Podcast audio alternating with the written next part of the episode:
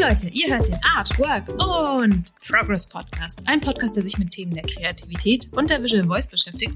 Heute wieder mit meiner lieben Kollegin Jennifer Daniel und mir, Franziska Ruflehr, und einer Mini-Episode, also einem snacking kleinen Thema. Ähm, und die Frage, wir starten direkt rein. Und die, die Frage, die ich mitgebracht habe, ist ein wenig provokant. Und eigentlich hat sie auch nur eine Antwort, aber wir gucken, wie wir zu dieser Antwort hinkommen. Jenny, die Frage, die ich mitgebracht habe, ist, ähm, wie sind, wie relevant, ich, ich, ich, ich, ich feile noch an der Formulierung. Ja, komm zu Punkt, komm zu Punkt. Hau raus. Wie relevant ist Kunst vom Dorf? Und was ich damit meine, ich habe mir so Gedanken darüber gemacht. Ich habe erzählt, ich bin umgezogen. Und ich habe so gemerkt, und es liegt wahrscheinlich entirely an mir, ich fühle mich ein bisschen weniger cool dort, wo ich jetzt lebe.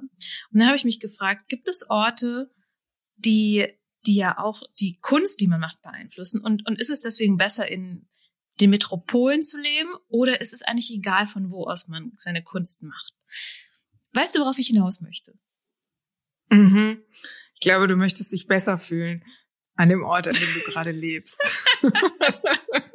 Das ist meine, das ist, und ich kann dich beruhigen. Ich glaube wirklich, Franzi, es hat überhaupt nichts damit zu tun, wo du lebst, sondern eher, wo deine Kunst hängt. Also du kannst überall mhm. auf der Welt, sei es auf einer einsamen Insel, ähm, aka Tove Jansen, haben wir mhm. ja schon mhm. mal erzählt. Habe ich sie jetzt Jansen genannt? Wie heißt sie? Doch, sie heißt so, oder? Die, ähm, die Erschafferin, Künstlerin von den Mumiens, die hatte doch auch eine einsame kleine Insel, auf der sie ohne Strom gelebt hat und gearbeitet und gezeichnet hat. Oder mhm. Salvador Dali mit seinem Atelier äh, irgendwo am Meer in Spanien, weit draußen. Das ist ja auch nicht in einer Metropole. Aber ich glaube, was wichtig ist, ist, dass man da, wo die Menschen sind und die Kunst also so aufnehmen, auch stattfindet. Das heißt, wenn Form. du sagst, wo dir deine Kunst hängt, meinst du wirklich den Ort. Also sprich, du kannst auf der Insel wohnen, aber deine Kunst muss in Madrid hängen. Ist das, was du sagst? Ja, das ist das, was ich sage. Und Boah. du hast ja einen großen Vorteil. Du lebst ja zu einer anderen Zeit als jetzt zum Beispiel die zwei Künstlerinnen, die ich gerade genannt habe. Das heißt, du kannst ja auch dank des Internets ähm, von überall her Aufmerksamkeit generieren. Das heißt, du bist ja noch nicht mal mehr wirklich an diese Orte gebunden, an die Galerien vor Ort. Also, Teilweise ja, aber. Weswegen ich diesen, diesen Gedanken habe. Also, und das muss man gar nicht so, auch nicht unbedingt auf mich. Ich habe mit einer Freundin darüber geredet und wir haben beide darüber so festgestellt, dass einem als Künstlerin ja so ein Stück weit diese Relevanz wichtig ist. Ich weiß auch gar nicht warum. Vielleicht geht das auch gar nicht allen so, aber man will irgendwie mit seiner Kunst natürlich was erreichen. Und ich habe mich einfach gefragt, hm, es gibt ja diesen Spruch, die fünf Menschen, mit denen du dich umgibst, du bist der Durchschnitt von diesen fünf Leuten. Und anders glaube ich auch, dass halt die Umgebung, in der du bist, die Einflüsse, die du hast, die prägen dich ja auch ein Stück weit. Und deswegen die Frage, gibt es vielleicht interessantere oder innovativere Kunst in Berlin als in hinter Tupfing, sage ich jetzt mal. Und ich weiß, die Antwort muss ja heißen, nee, das ist beides genau gleich gut. Aber ich habe mich gefragt, dieser Einfluss, wenn man, jetzt zäume ich das Pferd von hinten auf, wenn man sagt, okay, ich wohne in hinter Warner Eickel, ähm, wie kriegt man trotzdem die Einflüsse, die die Leute in, in Kreuzberg oder in New York haben? Aber was für Einflüsse siehst du denn in New York und in den, okay, man, man hat natürlich den Zugang zu der ganzen Kulturbranche, du hast ein Ballungsgebiet und hast mehr Künstler, die da vor Ort sind. Aber nur weil du irgendwo ganz weit draußen wohnst, heißt es ja nicht, dass dich da niemand besuchen kann und dass du dir die Einflüsse ja nicht trotzdem suchst. Also dass du trotzdem in regelmäßigen Abständen Reisen unternimmst oder in Städte fährst, dir Ausstellungen anguckst und so weiter. Also egal wo du dich befindest, kannst du ja selber deine Einflüsse steuern, deine Inspirationsquellen steuern. Du kannst ja auch überlegen, mit welchen fünf Leuten habe ich in Hintertupfingen Kontakt und auch da nochmal du, du hast ja den großen Vorteil der Telekommunikation. Das heißt, du kannst äh, via Internet mit jedem auf der Welt jederzeit Kontakt aufnehmen.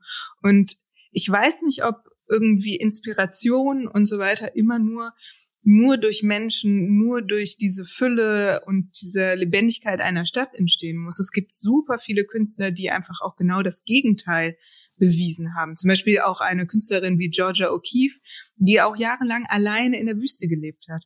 Und da sind halt auch ganz fantastische Bilder entstanden. Also es gibt auch genau das andere Extrem. Es kommt wirklich drauf an, wie du ähm, dein Umfeld gestaltest. Also wenn du das Gefühl hast, du wohnst in Hintertupfingen, um das jetzt nochmal zu sagen, und alles erdrückt sich an diesem Ort und du fühlst dich unwohl und du fühlst dich unkreativ und whatever, dann würde ich sagen, ja, stimmt alles. Die Angst ist vollkommen berechtigt. Aber es kann genauso sein, dass du so eine Art, ähm, ja, ich sag jetzt Off-Place hast oder einen Ort, wo eben nicht so viele sind, aber genau das ist das, was dich inspiriert. Also es hat ganz viel mit dir als Künstlerin zu tun, was du brauchst, um kreativ zu werden. Hm. Also ich möchte noch mal kurz klarstellen, so schlimm ist es auf gar keinen Fall. Nur irgendwann hatte ich so den Gedanken, ah, ich bin jetzt nicht mehr ganz Innenstadt, Innenstadt. Und dadurch verändern sich ja schon Dinge.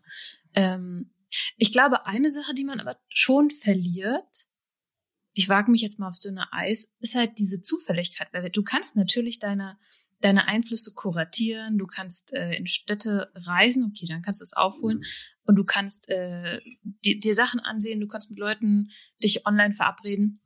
Aber was du ja nicht mitbekommst, ist diese ähm, beiläufige Inspiration. Und was ich damit meine, ist, in den großen Städten ähm, sind die Leute anders gekleidet, andere Dinge passieren. Du stolperst über Dinge die dich vielleicht inspirieren, ohne dass du es so bewusst wahrnimmst. Sei das, weil du halt an einer Ausstellung vorbeigehst und denkst, ach Mensch, guck mal hier. Oder natürlich passieren in den größeren Regionen Sachen wie zum Beispiel jetzt Comic-Festivals oder irgendwas in dem Dreh. Ich erinnere mich noch, das war eine Sache, die ganz nett war an Corona, dass die ganzen Sachen online stattgefunden haben. Da habe ich am Toronto Comic Festival mir was angeguckt, weil ich das dadurch, dadurch war es zugänglich für mich. Das ist es sonst natürlich nicht. Und ich glaube, das ist halt schon es ist beschwerlicher, glaube ich, wenn du halt nicht direkt on-site am Puls der Zeit wohnst, weil du dich halt viel mehr informieren musst und viel mehr planen musst, um an gewisse Einflüsse zu kommen. Und ich glaube, so ganz aktuelle Entwicklungen mitzubekommen, sei das, keine Ahnung, wie die Leute sich Kleiden finde ich immer interessant, äh, wie sie die Jugendlichen kleiden, um zu gucken, ah, wie verändert sich denn Mode, wie, wie bewegen sich denn Trends. Das kriegst du, glaube ich, schon auf dem, auf dem Dorf nicht so mit. Irgendein Freund von mir hat auch erzählt, der wohnt wirklich in so einer Art Hintertupfing und der meinte, ah ja, bei uns sind jetzt die Hipster angekommen. Ja, okay.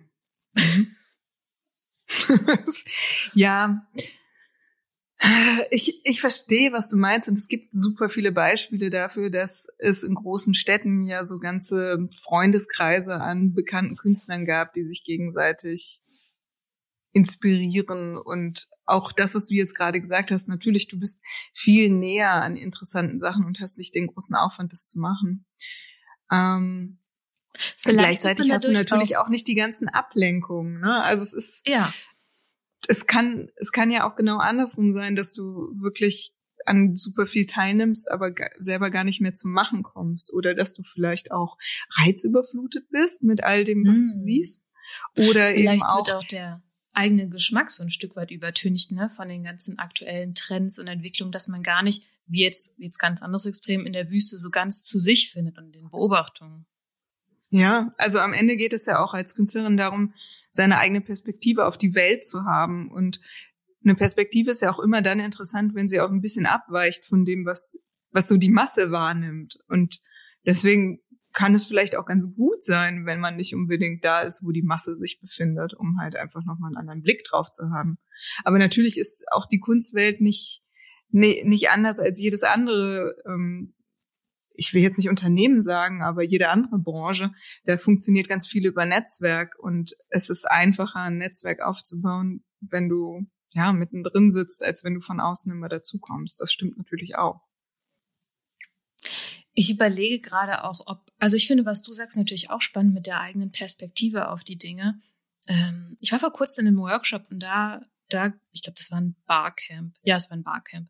Und da gibt's eine Regel, und zwar, die Leute, die da sind, sind die richtigen Leute. Und vielleicht ist auch der Ort, wo du gerade bist, der richtige Ort. Du musst es halt nur zu dem machen, im Sinne von, dann guck halt genau hin, wie in Hintertupfing, keine Ahnung, das Dorfleben funktioniert und schreib darüber ein Buch. Zum Beispiel Winterkartoffelknödel, dieser ähm, dieser Krimi, der so ganz auf dem Dorf spielt von Rita Falk, funktioniert ja auch genau darüber, dass es halt so Dorf, Dorf, Dorf-Atmosphäre ist. Also vielleicht auch ein ganz guter Gedanke zu überlegen, was ist denn das Besondere und wie verhalte ich mich in dem Kontext hier? Also ich muss gestehen, im Studium dachte ich tatsächlich, dass mein Leben ein wenig anders verläuft. Ich dachte so, ah, dann lebe ich in New York und Tokio und all solchen Dingen. Und immer stellt man fest, nee, wahrscheinlich nicht. Aber ist auch okay. Vielleicht kommt das ja noch. Vielleicht kommt es auch noch. Man weiß es nicht. Man weiß es nicht. Aber das hat mir schon ein wenig geholfen. Also wie gesagt, ich habe ja keine schlimme Situation. Ich habe nur so gemerkt, dass sich was verändert hat. Und es hat mich so ins Nachdenken gebracht.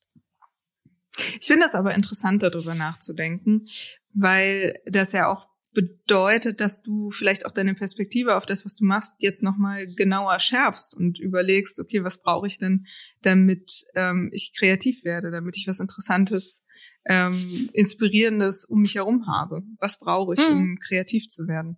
Und dann eben aktiv dafür sorgst, dass das stattfindet. Also mhm.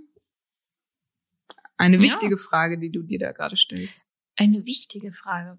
Das heißt, wenn wir jetzt mal zur Ursprungsfrage zurückkommen, die wie gesagt sehr provokant gestellt wurde. Aber Jenny, ich stelle sie jetzt nochmal für ein kleines Mini-Fazit für die Mini-Folge.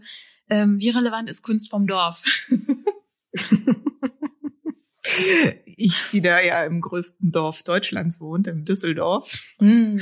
äh, mm, ah, möchte sagen, ich glaube, es kommt wirklich auf die Künstlerin, auf den Künstler an. Also mm. du kannst am Ende der Welt sehr, sehr relevante Kunst machen aber du kannst auch mitten in Berlin Kunst machen, ja, die niemanden die interessiert. Das ja, stimmt. die Mux ist. Also es ist wirklich immer eine Frage der Künstlerin, des Künstlers. Was brauche ich, um kreativ zu werden und was inspiriert mich?